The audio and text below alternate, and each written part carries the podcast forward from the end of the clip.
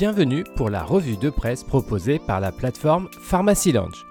Que faut-il retenir de cette semaine d'actualité en pharmacie? L'ANSM actualise ses recommandations concernant le chlorure de potassium injectable.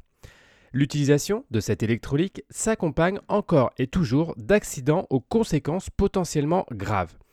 Les étapes de prescription, dispensation et administration sont particulièrement à risque et une vigilance des professionnels est primordiale. L'agence met à disposition une plaquette récapitulative contenant les éléments clés à chacune des étapes du circuit.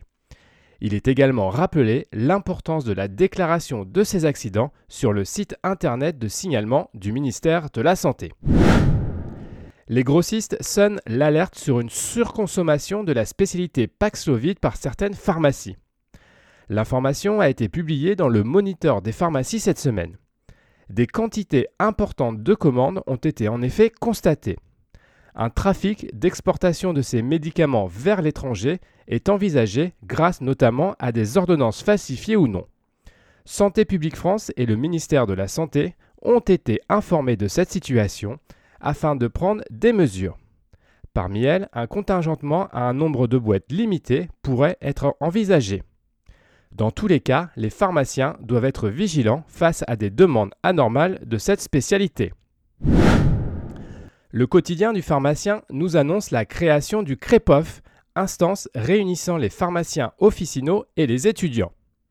L'Union des syndicats de pharmaciens d'officine, l'USPO, a en effet annoncé la création de cette nouvelle organisation.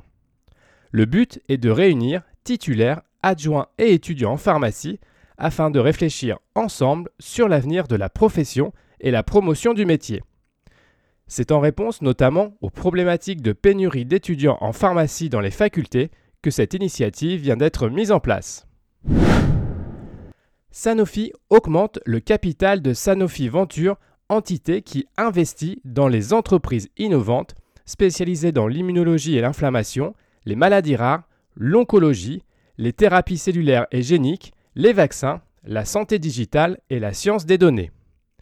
Sanofi s'assure ainsi un renouvellement constant de son portefeuille en rachetant des entreprises en cours de développement de nouveaux produits innovants. Cette revue de presse vous a été proposée par Pharmacy Lounge. N'hésitez pas à vous inscrire pour découvrir les différents services de la plateforme. C'est gratuit, sécurisé et confidentiel.